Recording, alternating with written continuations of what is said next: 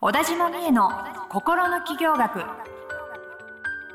ポッドキャスト心の起業学は発信力プロデューサーの小田島美恵が個性才能の生かし方や転職の作り方自分らしい成功を実現していくためのヒントをリスナーの皆様からのご質問に直接お答えする形でお伝えしていく番組です。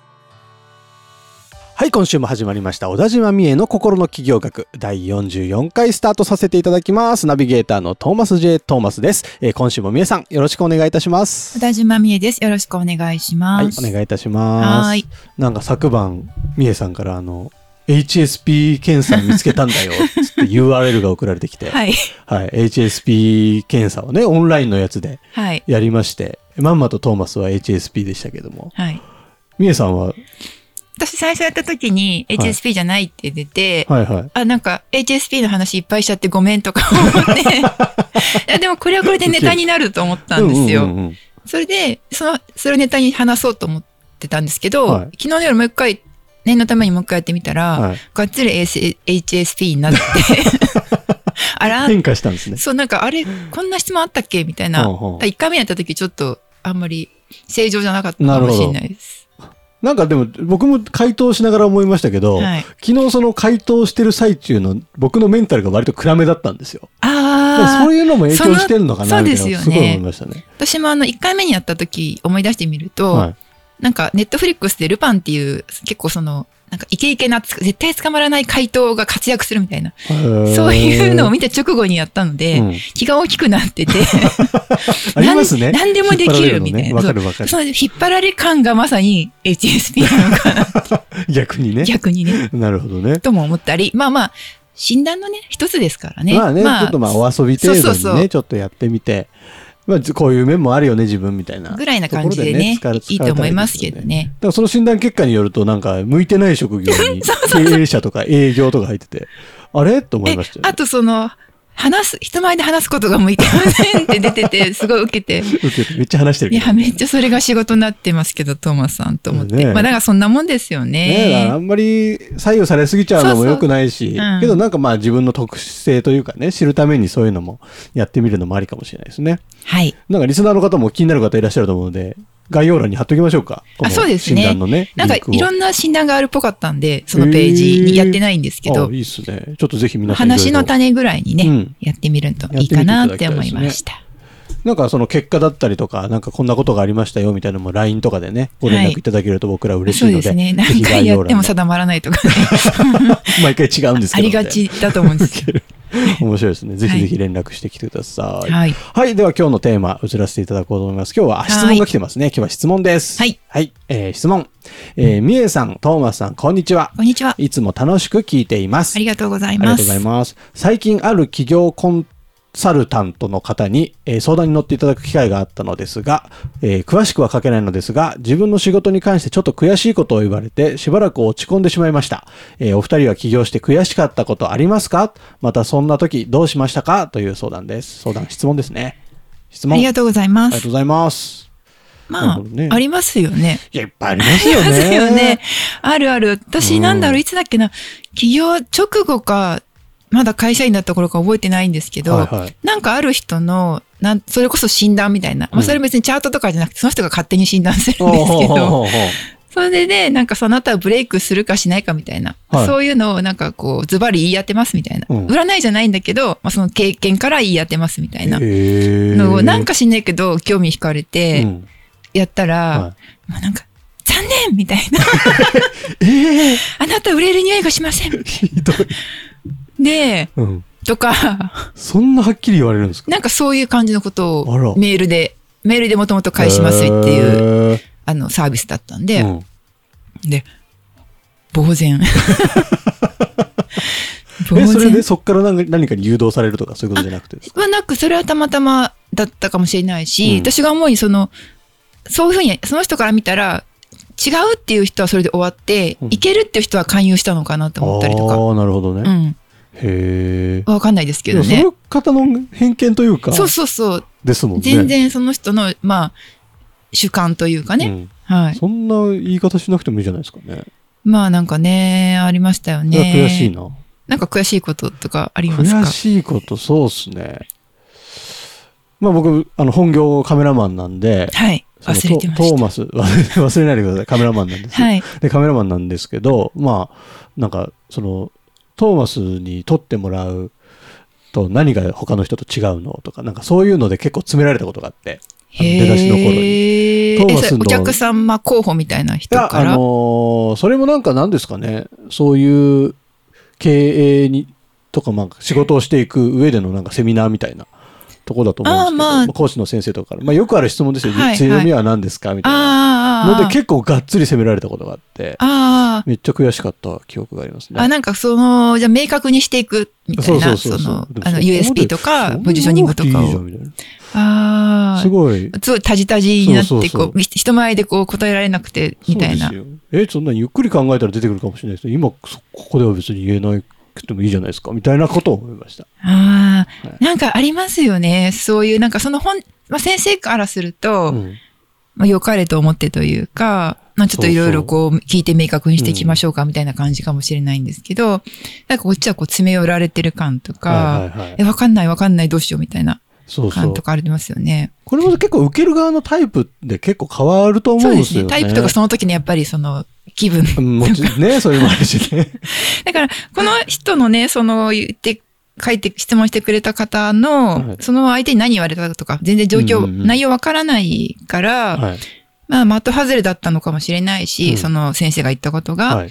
で、その人の考えではそうだけど、うんまあちょっと、私には違うよね、かもだはいはいはいったかもしれないし、まあ、ね、そのコンサルの人の考えとか、まあ、経験値とか、はいもっともっと言っちゃえば、器うん。にもよるから、そのアドバイスが正しか正しかったのかうん、わかんないですけど、あるいはなんか、まあ自分もちょっとコンサルとかする立場として言うと、んんあえて厳しめに言ってみようと思って、うんはいそれがハマらなかったっていう ね。こともあるかもしれないですよね。そういう人も結構、あゆどうしようかなと思いながらガンって言ってみて、はあはあはああはまらなかった。あ、そういうこともあるんですね。じゃあここでちょっと急速旋回して。みたいなこともあるかもしれないなってちょっとね、うん思ったりとか、なるほどね。あとはなんだろう。でも、割とこう、私個人に限って言うと、はい。ドンピシャすぎて悔しいみたいなこともあるんですよ。ああ、ありますね。言われちゃったみたいな。うんうんうんそれもあって、で、その、このね、質問をいただいて、まあちょっと考えてたんですけうど、ん。その、でも悔しいっていいことだと思うんですよね。なるほどあの、なんだ？そんなもんじゃないぞ、みたい はいな。はいはいはい。その、例えば売れない、うん。売れる匂いがしません、みたいな。うんうんうんった時に、あなたに何がわかるんですかぐらいのこと思うじゃないですか。っ 思う思う思う。てことは、なんかあるって思ってるし、うんまあこうそれを出していきたいし、はいまあもっと言えば活躍していきたいって思ってるってことだから、うんまあそれに、その気持ちに気づかせてくれるっていうか、うんうんうんうん。火をつけてくれるなるほどね。役割だと思えばいいのかなっていう気がはあはあはあしますけどね。なるほど。悔しさの悪い面だけ見るんじゃなくて、まあ、これで動くことができるかもしれない。そうそうそうそう。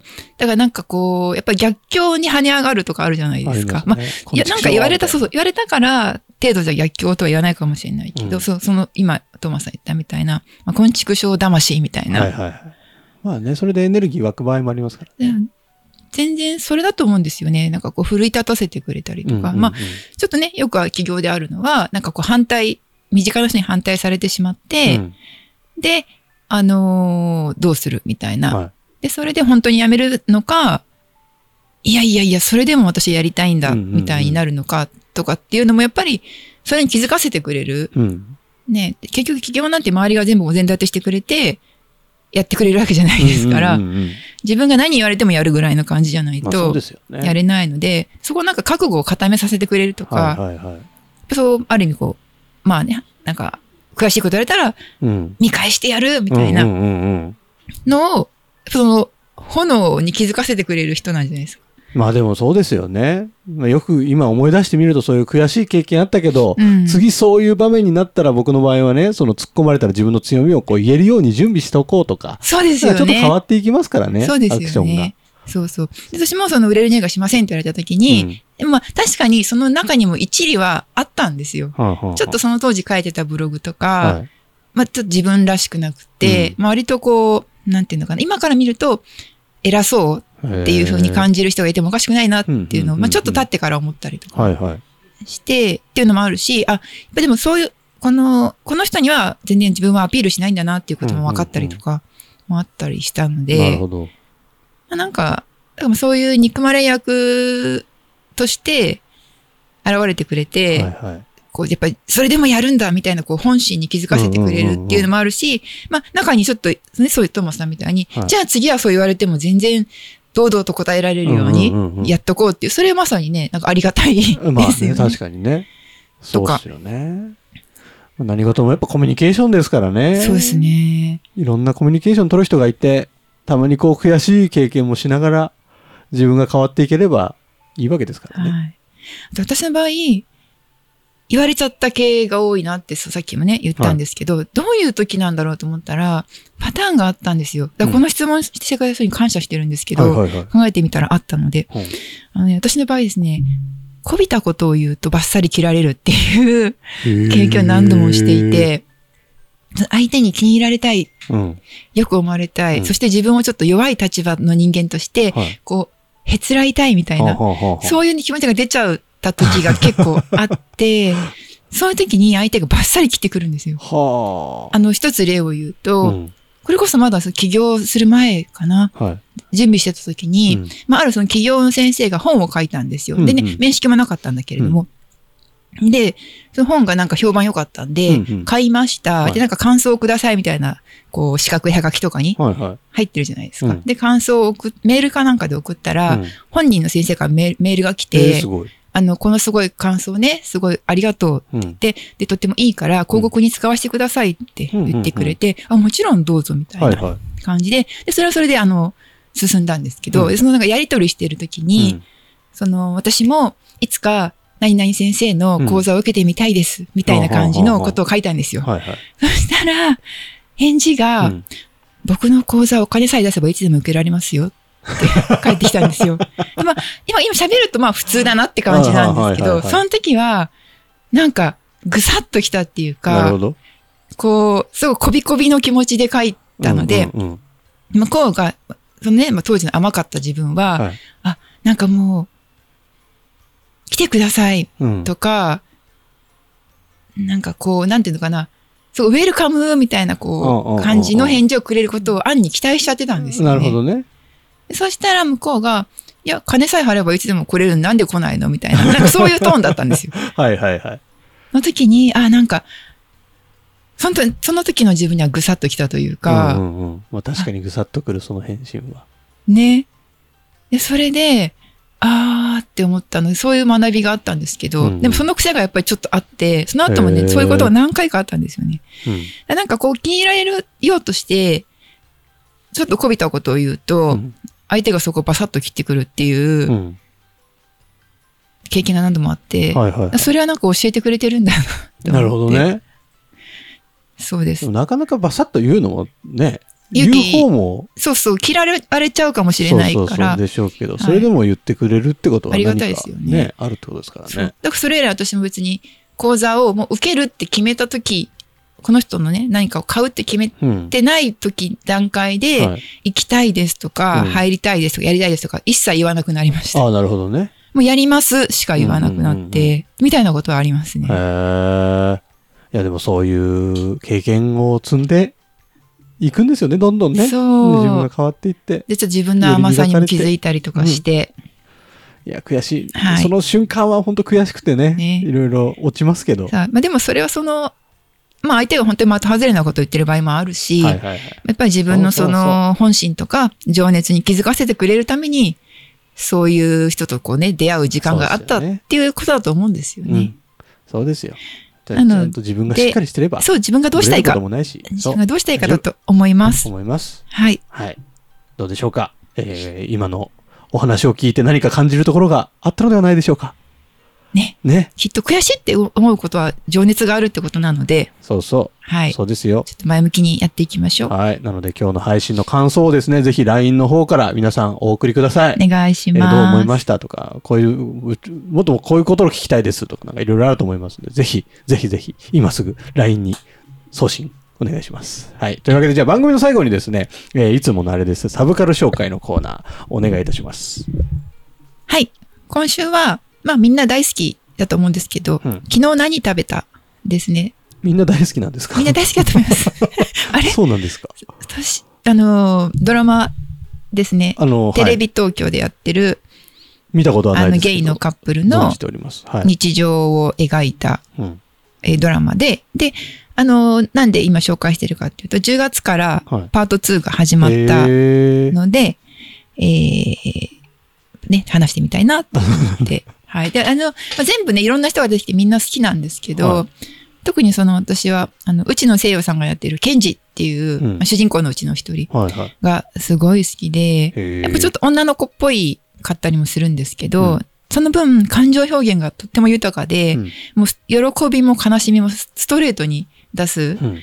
その、ケンジのパートナーのシロさんっていう人が結構料理好きで、まあ、はいはい倹約家でもあるので、うんご飯を作るって、っていうので、えっと、一緒に食べるみたいなシーンがすごく多いんですけれどもはい、あのご飯がね、全部美味しそうなんですけど、で、そのご飯を、作ってくれたご飯をめちゃめちゃ褒めるんですよ。で、それもなんか褒めようとして褒めるんじゃなくて、うんうんもう本当になんか嬉しい、幸せ、美味しい、ありがとうっていうのを、なんか具体的になんか言うっていうのが、すごい見てて素敵で、あ、私もああなりたい、ああ、ありたいなと。へなんか喜びを全部出す。え。なるほどね。大好きっていうのも全部出す。うんうんうんで、まあ言いにくいことも全然ズバッと言うというかはあはあはあはあ、変にこう考え、考えすぎちゃう時もあるんだけど、うんでもまあ、言うっていうのが、うんうんうんあすごい、こう、こう、こうあればいいんだ、みたいな 感どじで、ケンジラブですね。あ、そうなんですか。はいえーちょっと見てみようかな。もうね、そのドラマも自然にそのパート2で、年齢が重ねた分、なんかもうアラフォーからアラフィフになった二人みたいな、そういう感じでへーパ進んート1はでるんで、結構前なんですか？前、何年前ぐらい前ですかね。数年前だと思うんですけど、うん。やっぱりテレ東で深夜にやっていて、すごい面白くて、まあね、あの、今、アマゾンプライムでもパート1は見れますのあ、そうですで、か。見てみようかな。よかったら、まあ一応30分とかなんでドラマ面白いですよね。いいですよねなんか変に、こう、大げさじゃないというかね、ちゃんと日常を書いてたりとか。見出すと沼るんですよ。でもありますよ。ね、テレビ東京。いい昨日何食べたわは、見てるとお腹すくので、やばいやばい。深夜に見ない方がいいかもしれない。秋の夜長に。はい。パート1で言うと、札幌一番の回とかめちゃくちゃ好きですね。へえ、そういうのがあるんですね。はい。札幌一番を食べるんですね。はい。ちょっと見てみようかなという気持ちになりました。よかったらはいありがとうございます。はい。というわけで、えー今週のサブカルは以上なんですけれども、えー小田島美恵の心の企業学、ぜひですね、皆様からのご相談や、えーご質問をお待ちしておりますので、概要欄の、えーと LINE 公式アカウントのリンクに登録していただいて、いつでも相談を送ってきてくださいね。よろしくお願いいたします。えー第44回心の企業学、以上で終了とさせていただきます。美恵さん、今週もありがとうございました。ありがとうございました。今週のポッドキャストはいかがでしたか？概要欄にある小田島美恵 LINE 公式アカウントから小田島先生への相談をお待ちしております。些細な相談でもお気軽にご連絡くださいませ。それではまたお耳にかかりましょう。ごきげんよう。さようなら。この番組はプロデュースライフブルームドットファンナレーション土屋恵子がお送りいたしました。